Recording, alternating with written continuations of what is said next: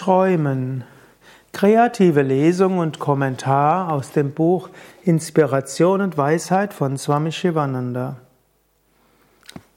Träumen ist ein Zwischenzustand. Träumen ist zwischen Wachen und Tiefschlafzustand. Träumen, Swapna genannt, ist zwischen Jagrat, Wachzustand und Sushupti, Tiefschlaf. Wenn du träumst, bist du von der Wachwelt getrennt. Die Traumwelt ist eine eigenständige Welt. Beim Träumen hast du die Erfahrung einer eigenständigen Welt. Wenn du auch aufwachst, wird das, worüber du geträumt hast, unwirklich. Letztlich, woraus besteht die Welt und die anderen Menschen aus deinem Traum? Sie bestehen alle nur aus deiner Geistessubstanz. Woher verschwinden die anderen Menschen in deinem Traum? Wenn du aufwachst, sie sind nicht mehr da. Während du träumst, sind die anderen Gestalten wirklich. Letztlich ist auch Wachen nichts anderes als Träumen. In dem Moment, wo du aus dem Wachzustand aufwachst, aufwachst in das reine Bewusstsein, in die Erleuchtung, verschwinden alle Gestalten dieser Wachwelt als ob du sie geträumt hättest. Letztlich ist die gesamte Schöpfung und die gesamte Menschheit und alle Tiere und alle Planeten nur ein Traum Gottes. So wie du im Traum ganze Welten erträumst, so erträumt Gott diese Welt des Wachzustandes.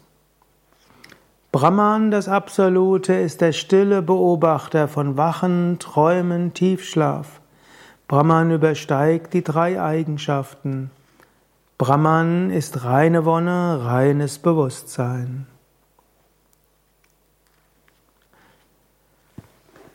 Träumen und Psyche.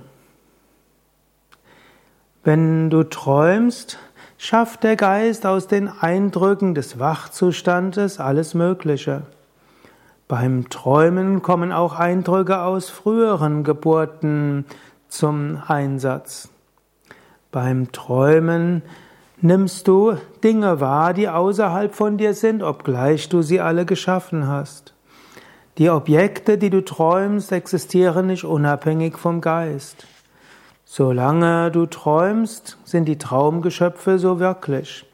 Wenn du aber in Jagrat aufwachst, in den Wachzustand, verschwinden die, die Menschen und die Dinge, von denen du geträumt hast.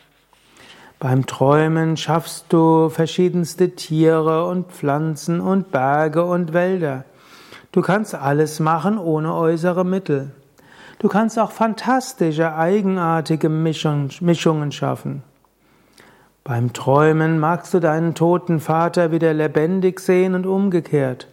Beim Träumen kannst du einen Löwen mit einem Kuhkopf sehen oder auch einen Hund mit einem Elefantenkopf. Manche Wünsche aus dem Wachzustand erfüllen sich beim Träumen. Viele Ängste des Wachzustands erfüllen sich beim Träumen. Letztlich beim Träumen manifestieren sich Wünsche, unterbewusste Begierden, unterbewusste Ängste. Beim Träumen verarbeitest du alles im Wachzustand. Beim Träumen kannst du manche deiner Wünsche ausleben, sodass du sie in der physischen Welt nicht mehr ausleben musst. Mache dir bewusst, so wie du beim Träumen eine ganze Welt siehst und diese beim Aufwachen sich auflöst, so siehst du im Wachzustand diese ganze Welt und das verschwindet, wenn du Samadhi hast. Träumen und Karma. Was du im Trau beim Träumen machst, schafft kein neues Karma. Denn im Träumen ist deine Buddhi nicht voll da. Daher brauchst du dich nicht sorgen, wenn du im Traum etwas Schlimmes tust. Andererseits werden die Träume vom Karma erschaffen. Letztlich alles, was du träumst, ist eine Auswirkung deines Geistes. Und manche Träume heißen, bedeuten, dass du dein Karma erfährst. Daher Freue dich über jeden Albtraum. Das heißt, du musst diese Sachen in der physischen Welt nicht mehr erfahren. Freu dich über jede Wunscherfüllung beim Träumen, du musst diesen Wunsch nicht mehr nachfolgen. Prophetisches Träumen. Manche Träume sind Hinweise einer höheren Wirklichkeit. Manchmal kann Gott sich dir offenbaren beim Träumen. Manchmal kann dein Meister dir Hinweise geben beim Träumen. Manche kreativen Menschen und Genies haben Gedichte und äh, Kunstwerke im Traum gesehen. Manche Wissenschaftler haben die Lösungen von Problemen im Traum erfahren. Manche Menschen erfahren im Traum, was sie brauchen, um wieder gesund zu werden. Träume und Ethik. Obgleich das, was du träumst, kein neues Karma schaffst, können dennoch deine Träume zeigen, wie deine ethisch-moralische und spirituelle Situation ist. Wenn du ein reines Herz und einen makellosen Charakter hast, dann wirst du auch freundliche Träume haben. Wenn du viel meditierst und vom Herzen her Mitgefühl, dann wirst du auch schöne, erhabene Träume haben, vielleicht im Traum auch meditieren, Mantras wiederholen. Wenn du beim Träumen Negatives tust, anderen schädigst, dann weißt du, du hast noch einiges an Arbeit vor dir. Stolz auf deine Ethik im Wachzustand löst sich manchmal auf, wenn du träumst.